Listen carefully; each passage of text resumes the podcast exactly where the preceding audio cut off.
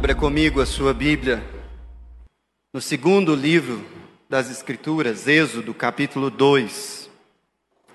Êxodo, capítulo 2. Nessa noite nós vamos meditar dos versos 1 a 10. Foi-se um homem da casa de Levi, casou com uma descendente de Levi. E a mulher concebeu e deu à luz a um filho. E vendo que era formoso, escondeu-o por três meses. Não podendo, porém, escondê-lo por mais tempo, tomou um cesto de junco, calafetou-o com betume e piche, e pondo nele o menino, largou-o no carriçal à beira do rio. A irmã do menino ficou de longe para observar o que lhe haveria de suceder. Desceu a filha de Faraó para se banhar no rio, e as suas donzelas passeavam pela beira do rio. Vendo ela o cesto no carriçal, enviou a sua criada e o tomou. Abrindo-o, viu a criança, e eis que o menino chorava. Teve compaixão dele e disse: Este é um menino dos hebreus. Então disse sua irmã, a filha de Faraó: Queres que eu vá chamar uma das hebreias que sirva de ama e crie a criança? Respondeu-lhe a filha de Faraó: Vai. Saiu, pois, a moça e chamou a mãe do menino. E então lhe disse a filha de Faraó: Leva este menino e cria-mo pagar-te-ei o teu salário. E a mulher tomou o menino e o criou. Sendo o menino já grande, ela o trouxe à filha de Faraó, da qual passou ele a ser filho. Esta lhe chamou Moisés e disse: Porque das águas o tirei. Essa é a palavra do Senhor. Ah, no último dia 22 de setembro, ah, um pouquinho antes agora da sua aposentadoria no Supremo Tribunal Federal, a ministra Rosa Weber postou lá no plenário virtual do Supremo o seu voto favorável à discriminação, descriminalização do aborto, se feito até 12 semanas de gestação. A ministra argumentou que a criminalização fere os direitos fundamentais das mulheres, como o direito à autodeterminação pessoal e à liberdade ou à intimidade. E nas suas palavras, lá no seu voto, ela escreveu o seguinte: A maternidade é escolha, não obrigação coercitiva. Impor a continuidade da gravidez a despeito das particularidades que identificam a realidade experimentada pela gestante, representa forma de violência institucional contra a integridade física, psíquica e moral da mulher, colocando-a como instrumento a serviço das decisões do Estado e da sociedade, mas não as suas. Esse é o espírito da nossa época. Esse voto, ele será naturalmente somado aos dos outros ministros e pode, eventualmente, descriminalizar o aborto na nossa nação, particularmente aqui nessa situação até 12 semanas de gestação. É curioso que o voto não considera a vida do bebê, porque no entendimento de pessoas que defendem o aborto com, é, até 12 semanas, como a ministra Rosa Weber, se por um acaso Elon Musk ou os o pessoal da equipe da NASA encontrarem uma célula viva em Marte, isso é vida. Mas um feto na barriga de sua mãe, Até 12 semanas, não. É interessante, não? Historicamente, os cristãos têm se posicionado de maneira contundente contra o aborto. E essa é a nossa posição, e nós entendemos a complexidade social do nosso país, e entendemos que também as questões de gravidez indesejada precisam também ser tratadas como uma questão de saúde pública, porque de fato elas implicam em questões de saúde pública. Contudo, não só não é só uma questão de saúde pública. E mesmo sendo uma questão de saúde pública, não quer dizer que o assassinato da criança seja a melhor solução a se tomar diante de uma gravidez indesejada. Por isso, eu gostaria de deixar bem marcado aqui que nessa, nesse debate público, nosso posicionamento como igreja do Senhor é um posicionamento pró-vida. E não há como ser coerente com as Escrituras e não olhar para essa questão com muito cuidado, tanto pela mãe quanto pelo bebê. Mas não há sombra de dúvida de que nas Escrituras a vida começa na concepção. E é por isso que, quando Maria foi visitar sua prima Isabel, e a criança no seu ventre remexeu, só da sua chegada, ela compôs o hino que nós, nós começamos esse culto. Em alma engrandece o Senhor, e o meu espírito se alegrou em Deus, o meu Salvador. Sua alma estava tomada pelo Espírito Santo, porque o menino no seu ventre era de fato já o vivo Filho de Deus. E hoje eu gostaria de conversar com vocês sobre a bênção da maternidade. Isso nesse texto que nós acabamos de ler. Sim, eu quero falar também com você que é homem, e também você que não recebeu do Senhor o ministério da maternidade. Se eu for bem sucedido, ao final desse nosso tempo de reflexão, eu quero aplicar essa palavra não somente para as mães, mas também para os homens e também para aquelas pessoas da nossa igreja que não tiveram filhos até hoje. Vamos lá? Capítulo 2 de Êxodo, ele começa com uma virada na história do povo de Deus lá no Egito. O povo de Deus que foi muito próspero e se multiplicou enquanto a memória de José era conservada na cultura egípcia. Veja o último versículo do capítulo 1. Então ordenou Faraó a todo o seu povo, dizendo: A todos os filhos que nascerem aos hebreus lançareis no Nilo, mas a todas as filhas deixareis viver. Você tem ideia da comoção social que a decisão de Faraó promoveu, Faraó tinha medo dos israelitas, ele tinha profundo medo deles, sobretudo deles se levantarem contra os egípcios numa guerra em que eles tomassem o partido dos inimigos do Egito. E com medo do crescimento demográfico dos israelitas dentro do, do território egípcio, ele tentou cooptar as parteiras para que fizesse com que os meninos fossem mortos e isso parecesse que eles nasceram mortos. Mas as parteiras não aderiram ao pedido de Faraó porque elas temiam ao Senhor. E aquelas mulheres resistiram à tentação e às ameaças de Faraó. E o povo continuou crescendo. E diante dessa ameaça, Faraó decidiu assassinar no rio Nilo os homens que nascessem no povo de Israel.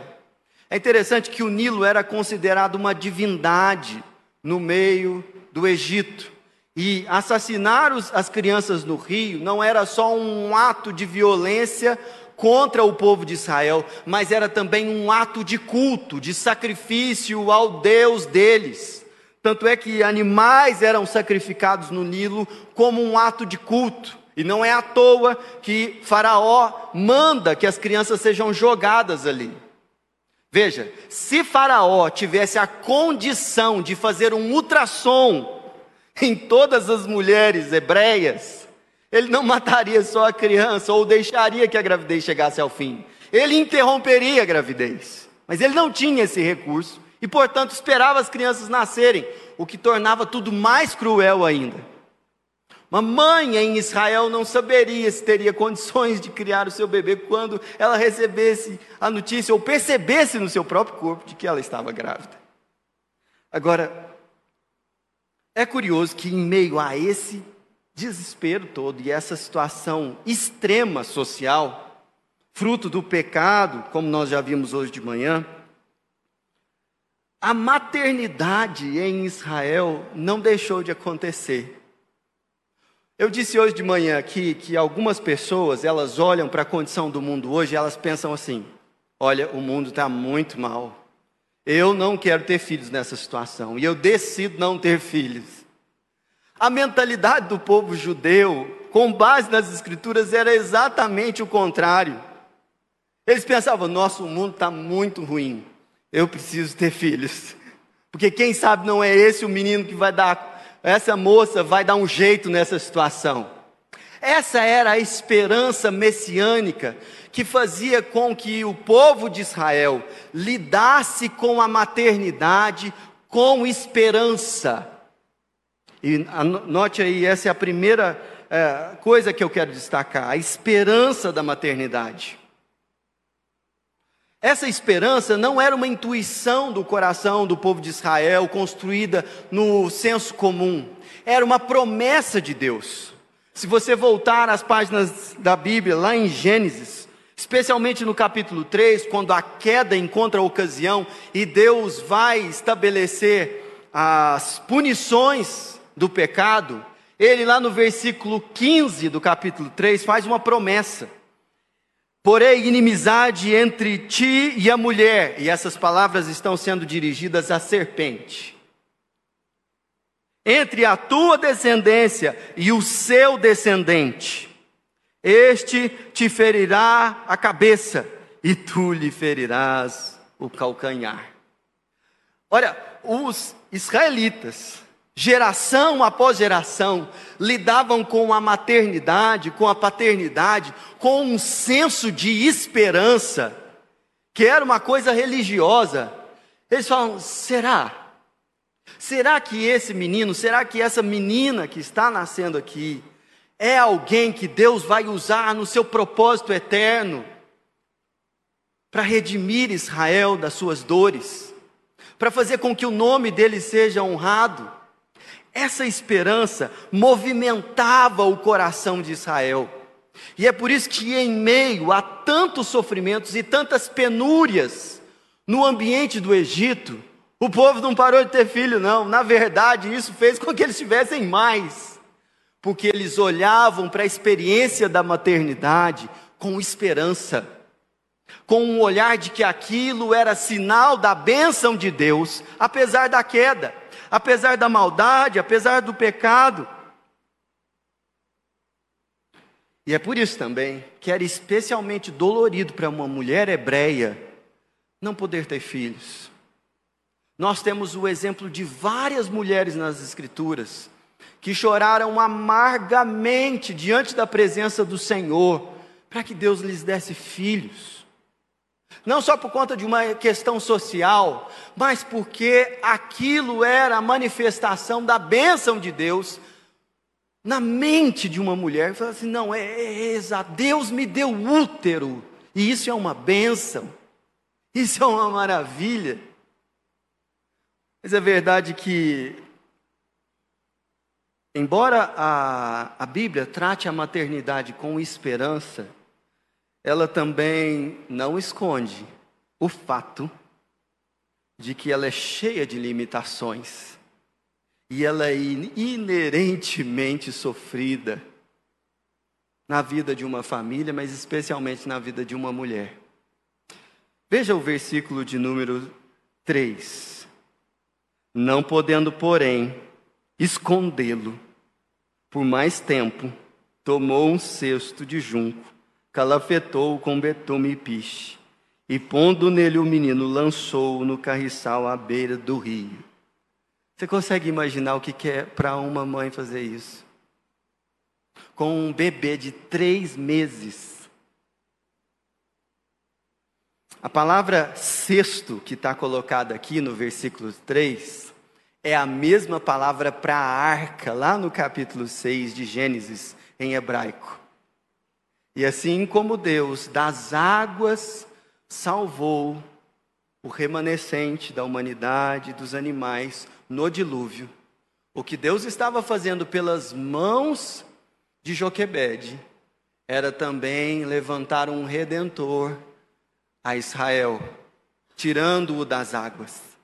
Mas isso deve ter doído demais no coração daquela mulher, porque havia perseguição contra a sua maternidade, institucionalizada, para que o seu filho fosse morto. E o menino chorava e ele queria mamar. E na hora que ele começava a chorar, o que, que ela fazia? Você já parou para pensar nisso? Tampava a boca do menino, punha ele no peito, e de madrugada o menino começa a chorar. Como é que esconde aquele silêncio? E ela olhou para o menino e viu que ele era bonito. Que mãe que não tem um olhar desse. Mas como que isso fazia com que ela sofresse? ainda mais. E ela pega o menino e ela coloca no cesto e deixa na beirada do rio, junto aos juncos daquele lugar. Ser mãe é entrar em contato constantemente com o início do versículo 3. Não podendo, porém, é entrar em contato com aquilo que a gente não pode. Você até queria, mas tem coisa que você não pode. Você queria enfiar na cabeça do menino, mas não consegue. Você queria decidir por ele, mas não consegue. Você queria fazer um tanto de coisa, mas ser mãe é lidar com essa limitação. E nesse aspecto, a paternidade parece muito com isso também. Mas veja que há uma dor adicional aqui. Porque, em certo aspecto, a experiência da maternidade, da paternidade, ela é uma experiência de entrega daquilo que você mais ama, daquele que você mais ama para outra pessoa. Porque Joquebede fez isso com o rio pela primeira vez. Mas ela recebeu um milagre da providência do Senhor e pôde criar o seu filho. Para daí um tempo, versículo 10, sendo o menino já grande, ela trouxe a filha de Faraó, da qual passou ele ser filho. Se tudo der certo na sua maternidade, você vai fazer tudo para entregar ele para alguém. Se tudo der certo, vai ser assim. Mas essa realidade, dessa limitação, dessa falta, dessa dor, era especialmente dramático para a vida de Joquebede e para o contexto do povo de Deus. Mas havia uma esperança. E em face às limitações da maternidade, eles não desistiam, eles perseveravam. Por quê? Porque eles criam na redenção. Na redenção, inclusive, através da experiência da maternidade. E é isso que eu quero te chamar a atenção aqui, nos versículos de número 7 a 9. Então disse sua irmã, a filha de Faraó: Queres que eu vá chamar uma das hebreias que sirva de ama e te crie a criança? Respondeu-lhe a filha de Faraó: Vai. E saiu, pois, a moça e chamou a mãe do menino. E então lhe disse a filha de Faraó: Leva este menino e cria-mo, pagar-te-ei o teu salário. E a mulher tomou o menino e o criou. Joquebede, ela recebeu um ministério de criar um menino para a filha de Faraó. Mas o povo de Deus sabe que nós criamos meninos e meninas para o Rei dos Reis. Nós não criamos nossos filhos para que eles sejam os filhos de Faraó, os netos de Faraó, para que eles alcancem posições na sociedade. Se Deus os colocar lá, que Deus cuide do coração deles também, para que eles sejam usados com fidelidade. Mas nós criamos os nossos filhos para que eles sejam filhos do Rei, do Rei dos Reis, do Senhor dos Senhores.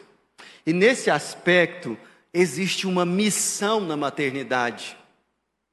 E Joquebed entendia isso.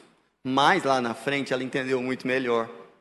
Porque ela percebeu que Deus iria usar o seu menino para libertar o povo de Israel, para abençoar a sua própria história, para abençoar Arão e também a Miriam. Mas Deus estava usando, antes de tudo, uma mãe para que isso pudesse acontecer de verdade. Você consegue entender a maternidade como um trabalho espiritual, como uma missão espiritual? A nossa sociedade não vê a maternidade dessa maneira. A nossa sociedade, quando exalta a maternidade, o faz uma vez por ano, no dia das mães, para poder vender mais presente.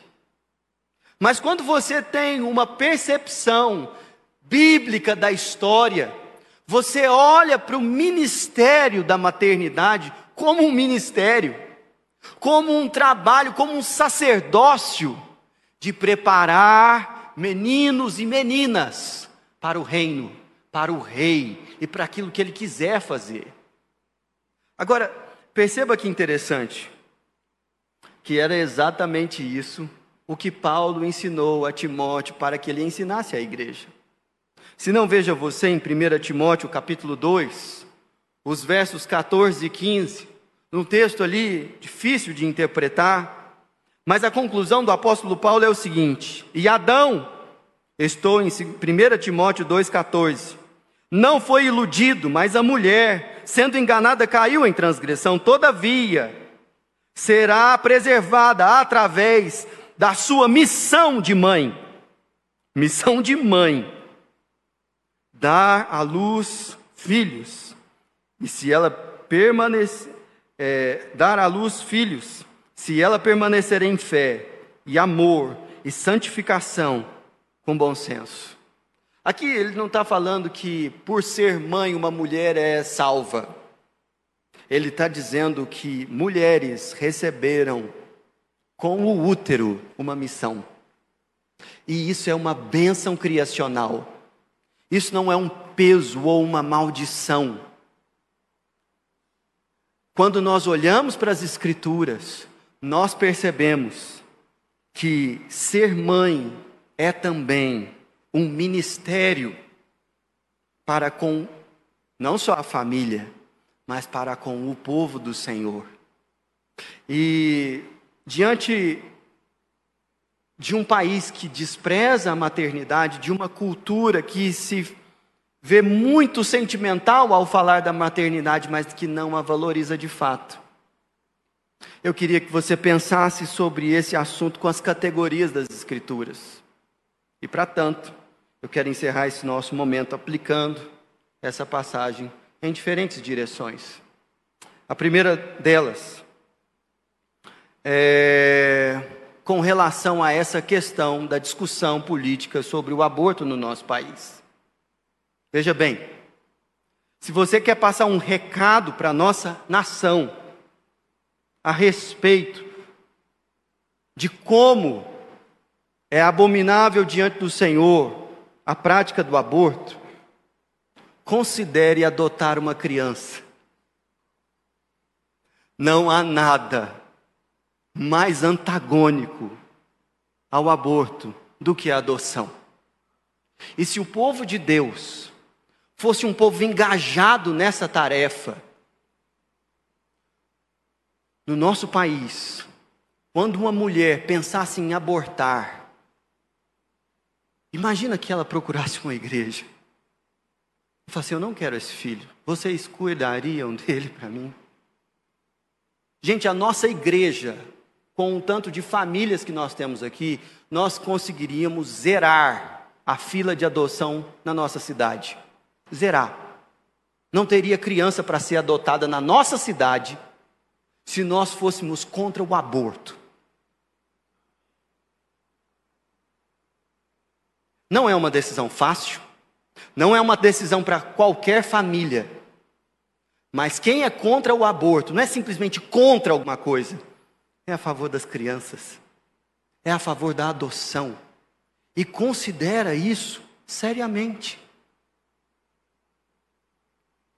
Segundo lugar, eu queria falar com você que por algum motivo passou por uma experiência de aborto.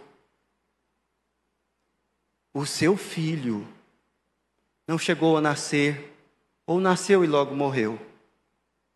Ele é uma pessoa diante do Senhor, e um dia você o conhecerá. Essa é a esperança do Evangelho. Um dia você saberá como são os traços da alma dele e da sua personalidade, porque o Senhor Jesus Cristo é generoso e cuida dos seus pequeninos. Então tenha fé o Senhor há de recompensar a sua dor. Em terceiro lugar, eu queria falar com as mulheres aqui da nossa igreja que sofrem por não serem mães. Apesar de há muito tempo pensarem e orarem e pedirem ao Senhor sobre isso. Deus tem um ministério de maternidade para você. E eu quero chamar a sua atenção para como ele é descrito aqui você deve ser para os filhos do povo de Deus como Miriam. As mães da nossa igreja não podem alcançar os seus filhos o tempo todo. E o ministério infantil, os pré-adolescentes, os adolescentes e a mocidade dessa igreja aqui precisam de Miriams que estejam atentas aos meninos e às meninas quando eles estiverem longe das suas mães. E na hora certa, quem vai estar tá lá é você. Isso também é um ministério maternal. Você vai ser a mãe de um irmão seu na fé. É por isso que nós apelamos que você se engaje na ministração da próxima geração porque Deus lhe confiou uma missão. E é por causa da missão que a gente serve, seja o seu útero fértil ou não. Deus nos deu a missão de proteger a próxima geração até aquele ponto em que ela possa frutificar. E se Deus não te deu filhos, Deus te fez uma Miriam. Esteja atenta as possibilidades e as pessoas, porque a sua experiência maternal será se aproximar de um filho órfão, ou supostamente órfão, e falar: Você quer que eu arrume uma mãe para esse menino? Você quer que eu dou um jeito de estar presente enquanto ela está longe? Isso, e para isso Deus vai te usar. Por isso, esteja atenta, esteja atento. Agora eu quero também falar com os homens. Nós, homens, na maior parte das vezes, na esmagadora maioria das vezes, somos os responsáveis para que uma mulher olhe para a sua condição de gravidez e acredite que aquilo é indesejável. O nosso trabalho, homens, é fazer minimamente o que a filha de Faraó fez por Joquebede. Quer ver? Dá uma olhada. Versículo 8: Respondeu-lhe a filha de Faraó: Vai, Saiu, pois, a moça e chamou a mãe do menino, versículo 9. Então disse a filha de Faraó: Leva este menino e cria-mo, e pagar-te-ei o teu salário. Não é brincadeira. E ninguém consegue criar um filho sozinho. É necessário uma comunidade inteira para criar uma criança. Mas a menos que os homens dessa igreja entendam que essa não é uma responsabilidade só de uma mulher, mas precisa ter uma rede em volta para que uma mulher seja capaz de maternar, nós não vamos ser exemplo para a nossa nação. E as mulheres, elas não têm que só parar, elas não têm que parar de trabalhar para ser mãe. Mas eventualmente a maternidade tomará muito tempo, muita energia. Por um período da fase da mulher, em que se teve um homem para conceber, tem que ter um homem para proteger, para cuidar, para guardar, para abençoar. E esse é um princípio bíblico que nós aprendemos nas Escrituras. Se você é de fato publicamente contra o aborto, seja zeloso para com a maneira como você trata da sua esposa, especialmente se ela tiver filhos. É sua responsabilidade zelar não só da criança, mas também dela. Sabe por quê? Por causa de Gênesis 3,15. Porém, inimizade entre tu e a mulher. Satanás está de olho na sua mulher para destruí-la. E não somente aqui, na passagem que nós lemos, mas alguns mil anos depois, aproximadamente 1.400 anos depois, numa nova investida de um outro governante, Satanás deu uma ideia genial para um tal de Herodes: vamos matar todos os meninos que nasceram na região de Belém. E quem estava lá? Maria. Maria. E essa ordem foi por causa de Jesus de Nazaré, o Redentor, o Rei dos Reis, o Senhor dos Senhores. Percebe que de quando em vez as nações se voltam contra os seus infantes? Isso não é novidade no mundo, mas nós encaramos a maternidade com esperança. Nós sabemos que ela é sofrível e cheia de limitações mas nós entendemos e cremos numa redenção que vem através do Filho.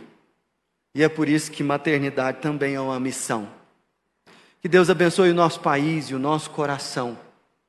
E ministre a mim e a você um engajamento não somente